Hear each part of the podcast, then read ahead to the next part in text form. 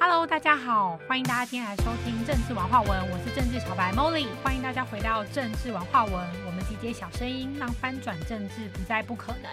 今天呢，我们想要讨论的是就是选举文化，我相信在座所听众呢，应该都是很有感觉。像最近快要时间接近十一月二十六号了嘛，所以说所有候选人都毛起来，疯狂的拉票啊，选举车啊，车队啊，什么。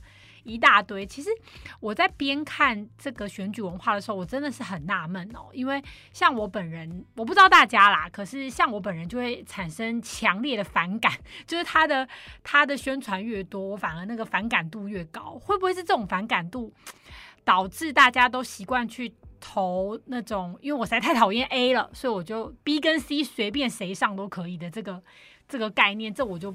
不知道啦，那我们今天呢节目上请到呢一位有多元身份的，他他自称一定要叫一介平民哦，因为他要以那个小市民的视角来跟我们分享他的一些看到的选举文化。那我们来欢迎 Tiffany。嗨，大家好，我是一介平民 Tiffany 代表 代表。大家本身身份很多元啦，因为他是在美国念书，然后又回来台湾当老板，然后现在自己也是妈妈，所以有很多的角度可以跟我们的听众朋友分享，就是你看到的选举文化。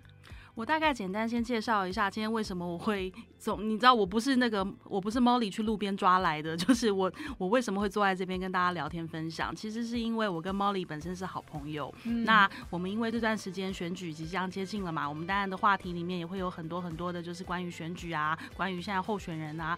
那因为我自己本身呃角色比较特别的是，我之前在国外住很多年，然后后来回到台湾之后，然后慢慢的开始上班，然后自己创。创业开公司，然后有小孩有家庭，然后像 Molly 在日前跟我们的聊天对话中，他就很好奇的问我说：“哎，像你一个这样子的角色，你怎么看待台湾选举？还有你到底希望的是什么？”嗯，对，所以这是为什么今天我会来当 Molly 的来宾，跟大家一起聊一聊。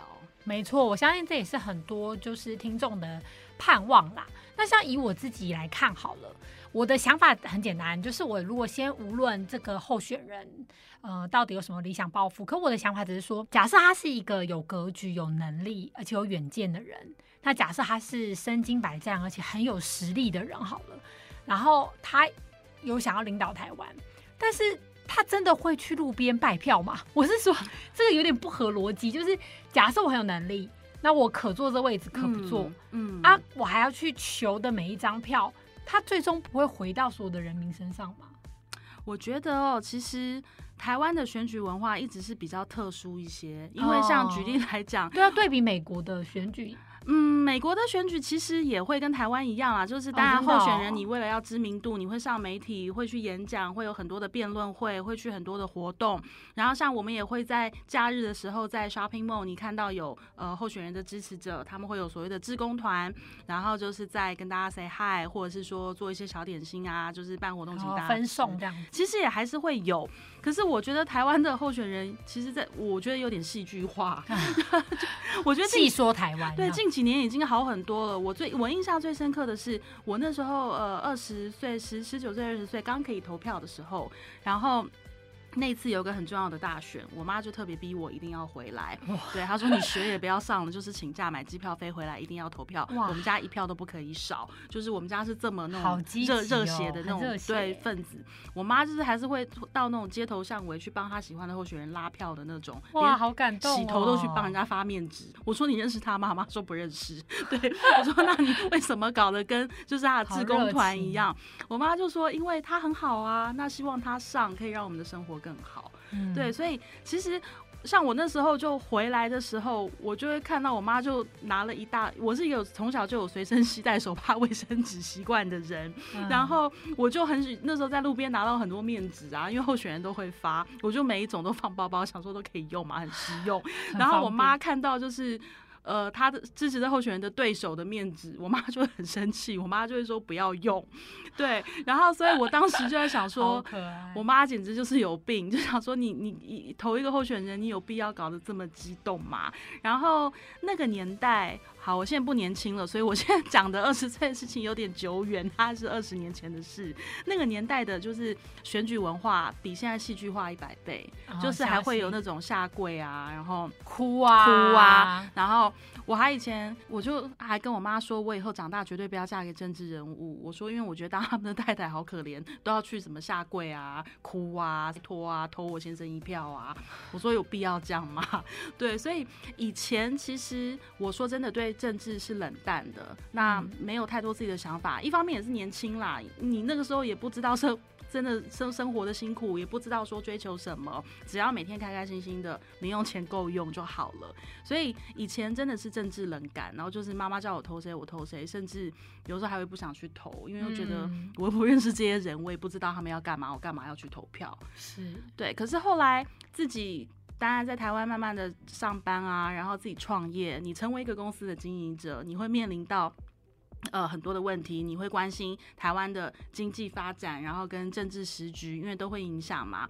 然后，当然我的事业没有做那么大啦，就是我是属于那种小公司，就是大家只要能开心吃饱就好。可是事实上，台湾本来就是一个很容易受政治去影响的一个地方，不管在任何产业、任何事。因为我觉得那就是一个整体的社会氛围，是对，然后所以我开始会关心说，哦，这些候选人他们的基本资料啦，然后跟他们到底是在做什么啊，然后这个党跟那个党又有什么差别啊？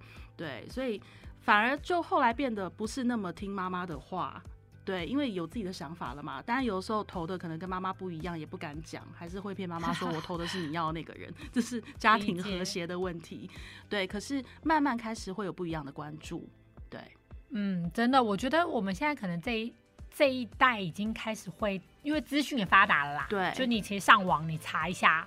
应该是蛮好去知道一些呃自己想要知道的资讯，那独立思考的能力也更强了。所以在判断候选人的时候，我相信大家应该要自己做功课。但我觉得我们现在看到的东西，其实我觉得我们现在活在这个媒体资讯爆炸的时代，我觉得有时候我们看到的东西真的也很让人头昏脑胀。哎，举例来说，就是呃，因为你现在 Google 谁，你都可以。把他的祖宗十八代看得清清楚楚，这是现在媒体恐怖之处。可是问题是你有时候看到的是真的假的，还是是炒作，还是是还是是真，还是只是纷争，还是是抹黑？说真的，我们在最近的这十年，大概也被台湾的媒体已经洗脑洗到说都不知道要相信什么，或者是你看完就觉得算了，一切都不重要。然后当你有一天你在路边突然看到这个人。倾盆大雨，穿着雨衣站在那里跟大家挥手的时候，我其实心里的感觉是五味杂陈，因为真的会觉得说，第一个，你你你站在路边好辛苦，真的好辛苦。然后跟第二个，有必要做到这样吗？然后第三个，那我一直看到你在菜市场，在各种地方，对，然后在宣传车上站在路边，可是那跟。你要做的事情有关联性，到底有关联吗？所以你的证件到底是什么？你到底要做什么？你到底要干嘛？你站在那边跟我挥手，那你要表达是什么？对，所以其实我觉得这是一个冲突。可是当然啦，我我了解，我觉得台湾人其实很有魅力的一个地方就是亲和力，这是真的。因为也旅行过很多国家，我觉得台湾人的亲和力，跟我至今都觉得台湾人是很友善的。那我相信大家是喜欢这种感觉氛围。可是最终，我现在不是在选。你知道家长会长，或者是或者是说选这一栋大楼的代表，你现在在选的是真的要为这个社会、为我们的生活环境做很多很多付出跟改变的人，但他到底有没有这个能力？我觉得这是要关心的重点。我我觉得 Tiffany 讲的很好，我觉得概念应该是说，假设我们今天民主是多数决嘛，那所以大家的投票都都有赋予每一张票权利。可是它会不会变成一个民粹？就是说，当我多数的人的层次在一个层级的时候，它其实很难做突破。好比说，我就是有收到好处啊，好比说我就是有感动啊，我就是有感觉啊，它全部都是一个抽象意识形态的感觉的概念。对。但是到底整个台湾，或者说整个国家，它前进的方向是什么？今天我们的整体规划是什么？也许今天这个官员他下任了，下一任可不可以接棒？因为今天国家的整个方向，它是事情，它是一个规划。对。但是人，我要怎么透过？就是我觉得蛮难用一个人去改变很多东西，但是我们的整个方向如果有出来，也许不同的人去接替，我们的很多概念还是可以延续。可是如果我们假设没有这样的整体规划的话，就会变成诶一个人上任，他会换完全不同的风格，对，然后再换下一个人上任，对。那因为单薄的力量就会产生政党的绑架，就是因为我一个人没办法嘛，那我就用全部集体的力量，对。那就我觉得台湾目前的现象是有点像是这样。我觉得台湾的人民跟政治人物其实也都很可怜，因为我觉得台湾的，呃，真的被党派绑架的太深，已经太深，已经太久。我觉得那其实你如果用一个时间轴的概念来看待这我我们这二十年发生什么事的的话，每一次的政党轮替，或者是说每一次的选举，你其实看到的都是我们不断的在重新适应。对，对我有 点不断的在重新适应。对，然后一件事情它到底是什么样子，完全取决于下一任上来的人他要怎么，他要选择推翻，还是他要选择延续？对，我觉得那说真的，人民我们能做什么吗？我们也只能跟着走啊，我们哪能做什么？对，所以可是我也相信，在每一任里面所发生的事情，它真的都有它的原因跟理由，只是往往因为。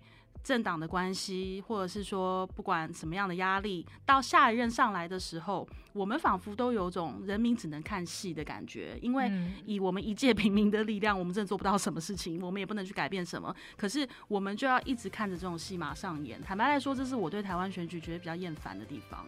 这个我也是，就是久了会冷漠吧，就觉得反正你换谁都一样，是因为我们永远都在归零重来，归零重来就没差了。然后他没有一个持续性的累积，我们也没有一个前进的方向，因为他一切都不够理智，所以就变成他全部都是种感觉。就我讨厌你，所以我选了一个我我觉得相对不那么讨厌的。那他上去做什么其实也不重要，因为反正我也只是用喜欢跟不喜欢做投票啊。他他做什么也不重要啊。所以我相信这也是现在就是我们说越来越多人就是对政治冷感。或者是说不关心，其实不是不关心。我相信你，如果今天我们活在这边，谁不希望这里更好？可是如果今天你的整整个的重点是你一直用看戏的心情在看这些戏码不断的轮回上演，那那真的是很很厌倦，而且很无力。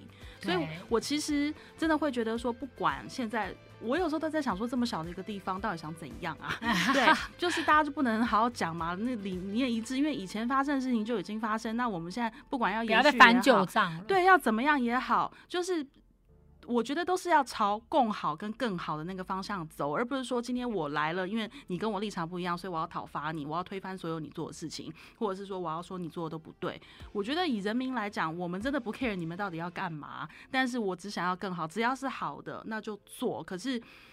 一直吵架好烦哦，没错，所以我就觉得，其实我觉得台湾的会不会国际观跟世界观要更打开？也许我们去看看别的国家，北欧啊，那个韩国啊，或者说我们有没有相对于可以去做学习的对象，让我们知道说，哎，我们可以怎么前进？因为光以选举这件事情，我讲坦白话，这样听起来，我觉得选举做规范是最快的。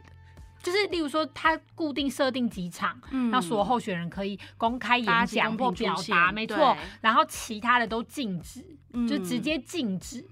讲到这个，会轻松。我其实，在过去的，就是大概我从十年前才开始关心台湾的候选人是谁，因为自己创业了嘛，然后开始有家庭生活，你当然会更关心这个土地大家好不好啊。以前也不是不关心，而是说就是顺着走，因为真的还年轻，你也没有太多精力跟感觉。可是我。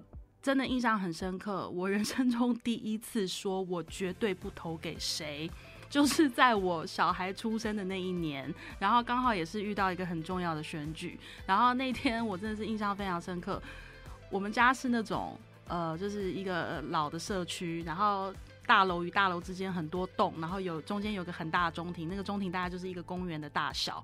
然后当时就有候选人假日在那边办李明呃李明的卡拉 OK 哦，你知道 你知道那是三台发电机哦哦咦，就三台发电机在那边很恐怖，然后霸占了整个公园，然后就啊里居民是很开心，真的我都不知道大家这么爱唱歌，就是好开心，有一个下午唱了一首接一首，而且超大声。然后我不知道是有人大家觉得自己自信。很很很好，还是说那个候选人想要讨好大家，那个音响越来越好，越来越大声，然后到最后，你知道在中庭它有那种环绕的那种音效，整个我们全部社区整个下午全部都是那些李明在唱歌，太可怕了。说真的，你知道唱整个下午，你就算是请那个大歌星来，我都会觉得听得很累，更何况是那时候我小孩才刚出生，他要睡觉，我也要睡觉，对，然后这么大的声音，你关上窗户什么根本完全没有用，然后发电机的声音，然后最夸张的是，我记得那时候活动要到五点结束，我想说好吧，熬到五点。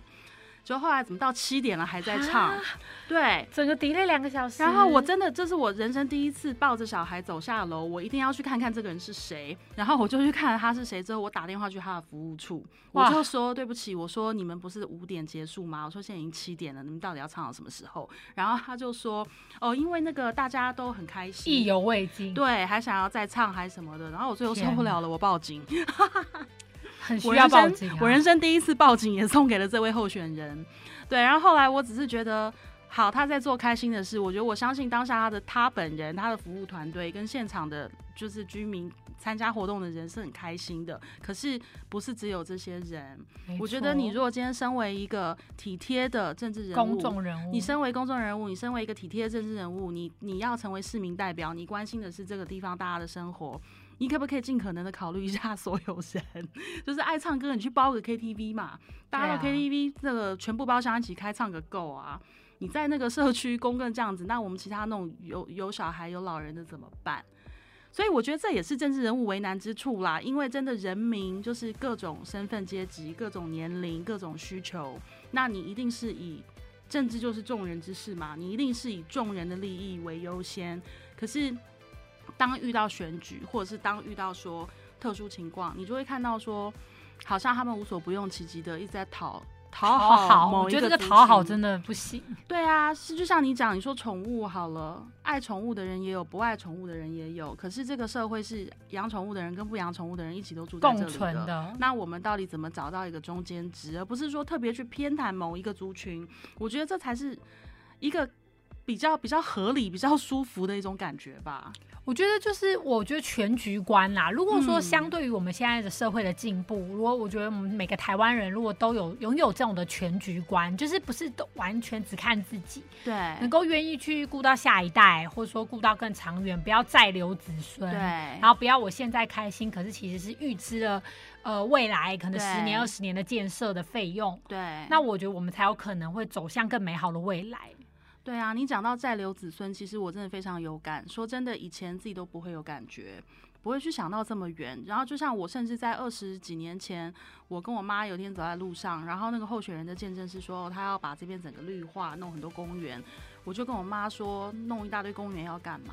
可是后来当我自己生了小孩，我就觉得哇，公园好重要哦，因为就是我会遛小孩啊，那就是我生活环境。第一个看了舒服，第二个。真的是就是空间有需求，然后你知道小孩子一到五岁的时候，公园对他们来说是一个很重要的地方。对，所以其实我觉得每一个人都在成长，那我们不同的阶段，我们都会有不同的需求跟想法。可是我觉得一定有一个不变的中心核心思想跟意义，就是我们都只是想要让生活环境更好。嗯，对，你说像我们真的，我一定要再强调一下，今天我是一介平民，我本来也是啦，对。但为什么用一介平民这四个字？因为很简单，我们的真的活在这个社会上的大部分人是一介平民。那我们要的是什么？其实就是好的生活环境跟品质。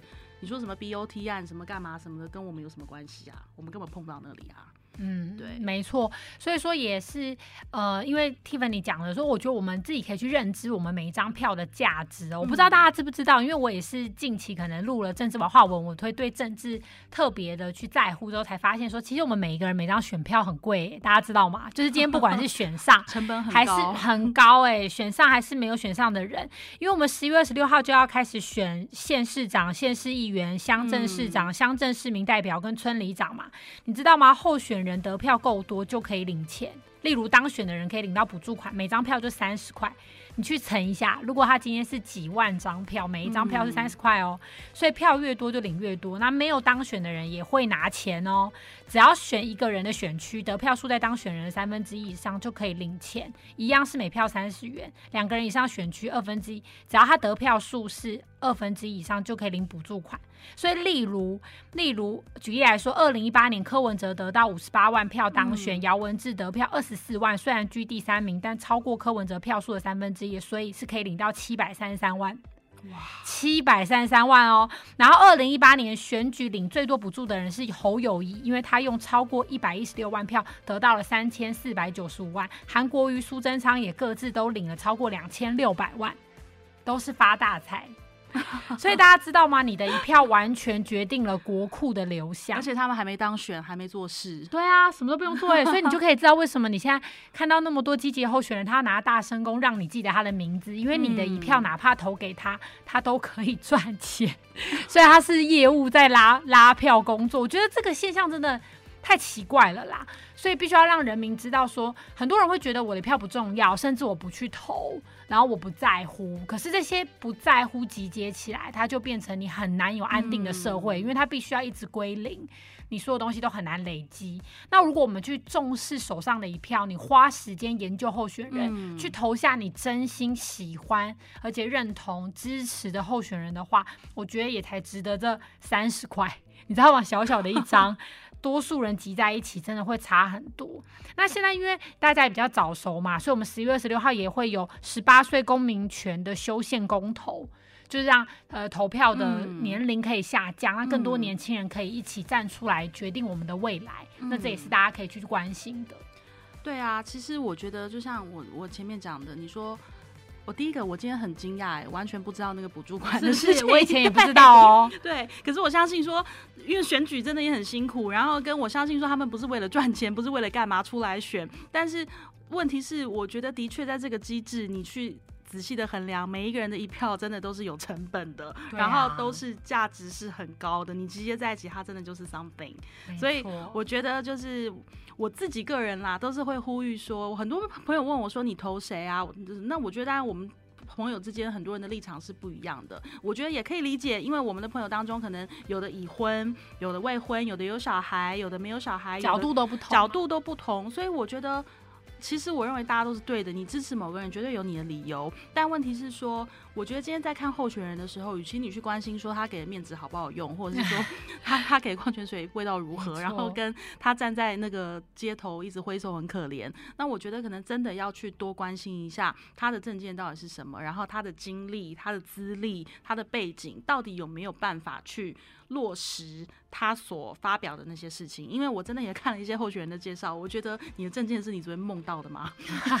对，那我们要的其实就是你你说到你能够做到，跟你你说到做到这些事情，真的能够改善我们的生活。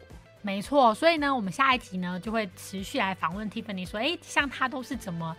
挑选他想要投给的候选人，还有他所重视的细节是什么？那我们就下一集再收听喽！欢迎听众持续收听我们政治文化文，我们下一集见，拜拜，拜拜。